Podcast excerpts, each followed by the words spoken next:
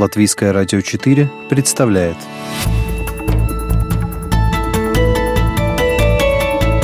Человек и его поступки. События и его значения. В программе «Мир в профиль»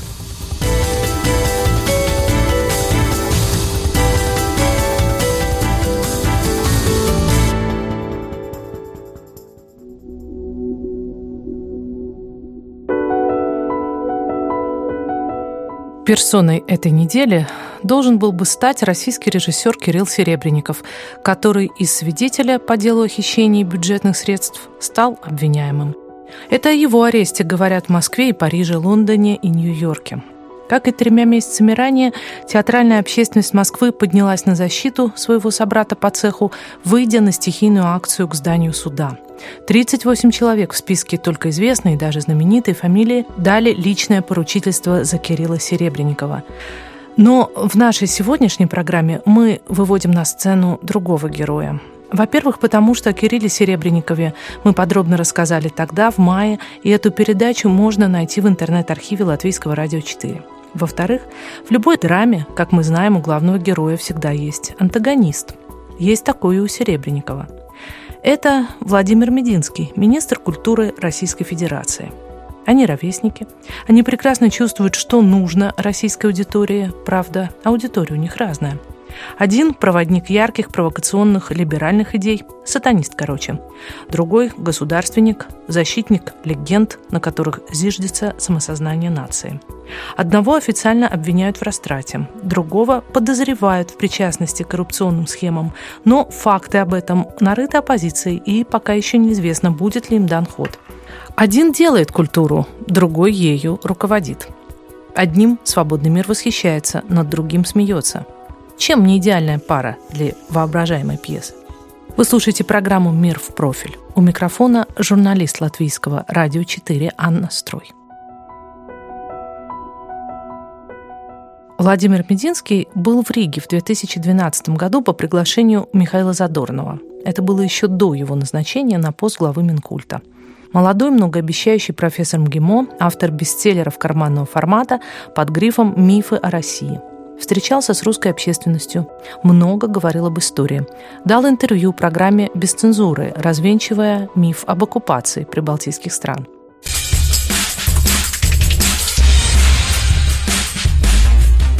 Оккупации да. правда не было? Почему нет, так считаете, как ну, история? Ну, конечно, нет. Ну, понимаете, что такое оккупация?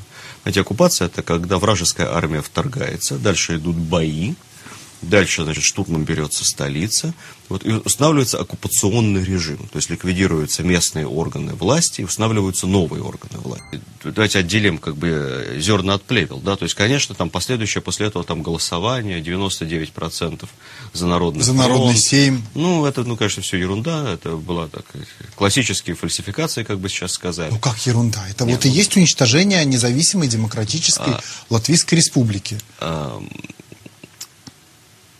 это был как бы легализация сложившегося статуса кво. Русские... Откуда у вас вот Нет. статистически эта цифра, что больше половины населения там Эстонии, Латвии и, возможно, Литвы э, с симпатией относилась к Советскому Союзу в 1940 году? Это по ощущениям, понимаете, потому что если бы было меньше половины, очевидно, просто сила сопротивления была бы другой.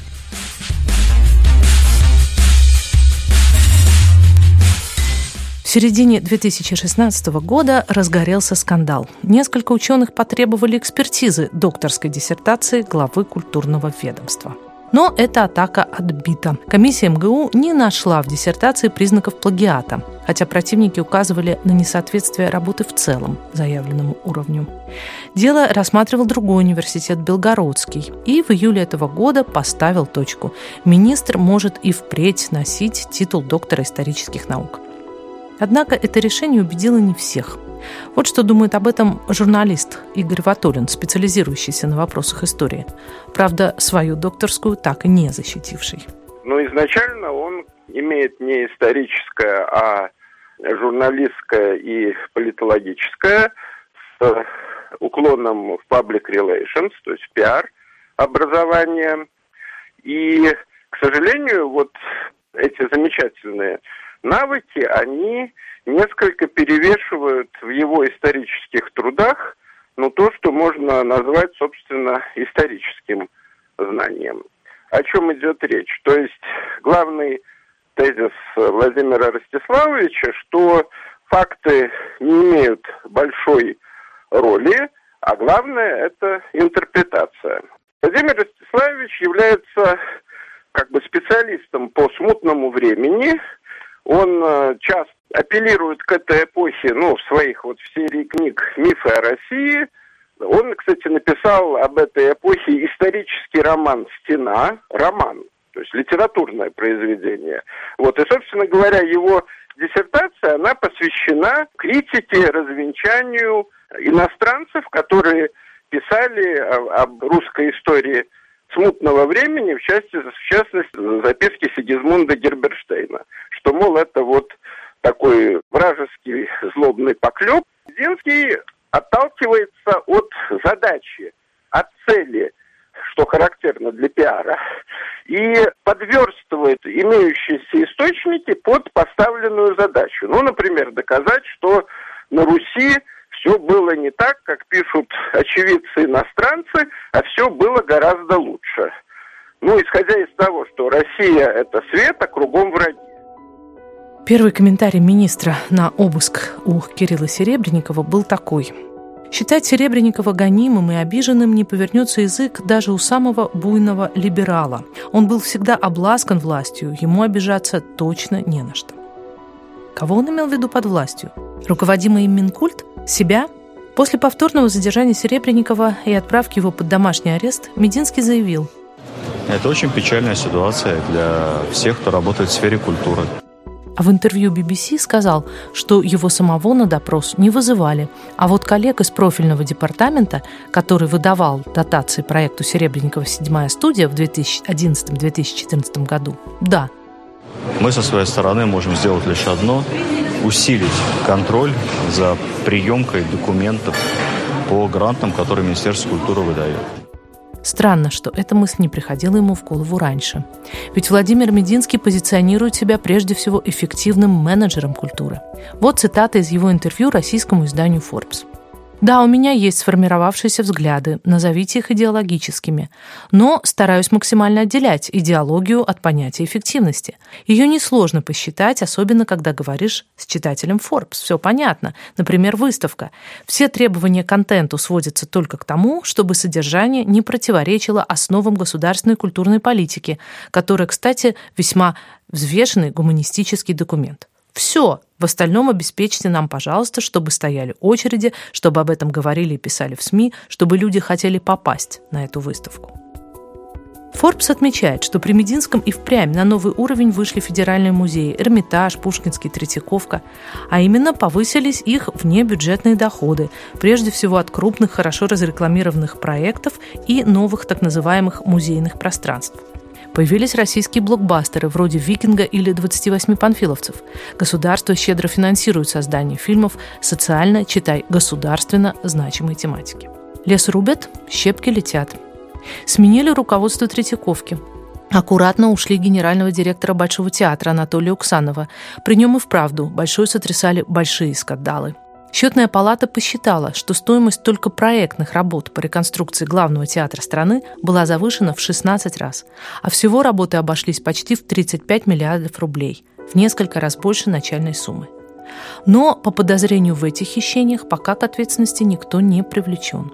Новый директор Владимир Урин разбирается не только в финансах или кадровых вопросах, но, как и положено, в художественных принципах. Именно после долгого разговора с ним Владимир Мединский запретил в Большом спектакль Кирилла Серебренникова о Рудольфе Нурееве за пропаганду нетрадиционных сексуальных ценностей. Хотя нет, о запрете речь не идет. Всего лишь о переносе премьеры на 2018 год. Поплатился должностью директор Росархива Сергей Мироненко, осмеливавшийся усомниться в подвиге панфиловцев – за оскорбившие чувства верующих постановку оперы «Тангейзер» кресло директора Новосибирского театра оперы и балета потерял Борис Мездрич. Было прекращено финансирование фестиваля документального кино «Арт Докфест», который вместе со своим руководителем Виталием Манским переехал в Ригу. Свою перчатку в лицо главному менеджеру российской культуры бросил Константин Райкин, заявивший в октябре прошлого года о возвращении цензуры в искусство. Правда, конфликт Минкульта и возглавляемого Райкиным театра «Сатирикон» удалось погасить. Стороны принесли друг другу извинения, что позволило Мединскому говорить о том, что столь свободным, как сейчас в России, театр никогда не был со времен античности. Мединский всегда дистанцируется от прямых запретов и наездов на деятелей культуры. Это дело правоохранительных органов или народа, от лица которого он, министр, говорить не может. Зато разрешает говорить таким личностям, как Наталья Поклонская или Рамзан Кадыров, требующие запретить, ну, например, вредоносный фильм «Матильда». Беда, что и с финансами в самом Минкульте не все так уж прозрачно. В прошлом году было возбуждено уголовное дело против заместителя Мединского и начальника инвестиционного департамента, обвиняемых в хищении государственных денежных средств, выделенных на реставрационные работы в разных объектах федерального культурного наследия. Генпрокуратура не раз указывала на серьезные нарушения в несоблюдении порядка вывоза за границу культурных ценностей. Наконец, в июле антикоррупционный центр партии «Яблоко» передал в Федеральную антимонопольную службу сведения о возможном картельном сговоре четырех компаний, участвующих в госзакупках, проводимых Минкультом. Оппозиция утверждает, что они связаны общим руководством и следы через владелицу одной из фирм ведут прямо к нему, Владимиру Мединскому. Вспоминается детский анекдот. И такие люди запрещают мне ковырять в носу? Сам Мединский уверяет, дело Серебренникова не заказное. По мнению многих анонимных и именитых комментаторов последних событий в российской благосфере, этим он скорее признается в обратном. Давал ли Мединский прямые указания Следственному комитету? Вряд ли. Хотя свои мотивы вывести из игры Серебренникова у министра вполне могли быть. Есть версия личной неприязни между ними. А Станислав Белковский, склонный к конспирологическим выводам комментатор «Дождя» и «Эхо Москвы», и вовсе уверяет, что Серебренникова надо было скомпрометировать, чтобы не отдавать ему пост директора Московского художественно-академического театра, который вот-вот может освободиться. Большинство же тех, кто публично высказался по поводу нового витка дела Серебренникова, едино в убеждении, что, по большому счету, кто именно заказал режиссера, не так уж важно. Вот что говорит в интервью нашей программе издатель и общественный деятель Ирина Прохорова, которая наряду с другими 38 мастерами культуры выразила готовность внести залог за арестованного режиссера. Неважно, кто реально заказчик, в этой ситуации проигрывает все общество. Важнее, мне кажется, то, как само по себе ведется следствие. И проблема в том, как противостоять произволу. Министр культуры э, может говорить все, что угодно в этой ситуации. Мне казалось бы, конечно, правильно было бы поддержать э, Кирилла Серебренникова, но это уж как бы пусть остается на совести министра. Мне кажется, что проблема значительно глубже что вот э, складывается эта система репрессивного аппарата, которая работает уже сама по себе э, которую уже непонятно, кто контролирует. И, к сожалению, какие-то ассоциации с печальным нашим прошлым начинают возникать. Как раз в культуре сегодня, в российской культуре, особенно той федерального уровня культуры, которую как раз курирует министерство, там периодически какие-то очень темные, непрозрачные вещи всплывают, мягко говоря сами законы о финансировании государственных деятелей культуры и театры прежде всего обставлены такими, не побоюсь слова, дурацкими законами, что волей-неволей, да, это создает ту серую зону, в которой реально а, театры должны существовать. То есть в лучших традициях советского государства создается большое количество противоречивых законов, которые невозможно выполнять. Опять искусство и, боюсь, образование пытаются втянуть э, вот в этот идеологический котел. Как раз культура долго и успешно сопротивляется этому тренду. И я боюсь, что вот этот процесс с Кириллом Серебренниковым в некотором смысле этот момент попытка устрашения культурного сообщества, которое не хочет возвращаться в эту всем надоевшую идеологическую зону человека могут растоптать, его достоинство, его репутацию. Это ведь никогда не проходит бесследно. Даже если произойдет чудо, и суд его оправдает. Но сам факт, что, так сказать, культура сейчас находится в таком противостоянии вот, идеологизации, это совершенно очевидно. Знаете, ведь проблема в том, что сейчас театр российский на подъеме. Вот то, чем можно реально гордиться, это сейчас российский театр и современное искусство во многом. И вот по ним сейчас наносится удар. Сам Владимир Мединский о взаимодействии искусства и государства говорит так. Культура – это, так сказать, попроще. Это, это квинтэссенция э, основ, вот стержень, стержень государства. Удержит ли этот стержень государство от сползания в тоталитаризм или подломится под мощью государственной машины? Вряд ли это зависит сегодня от одного человека, пусть даже министра культуры. Но хочется думать, что Владимир Мединский, спеша с заседания на заседание, с презентацией на премьеру, по крайней мере, задумывается над этим вопросом. Хотя, наверное, ответ будет другим, чем тот, что даст на него под своим домашним арестом его антипод Кирилл Серебренников. Это была программа «Мир в профиль». Ее подготовила и провела журналист Анна Строй, оператор компьютерного монтажа Рейнис Будзе.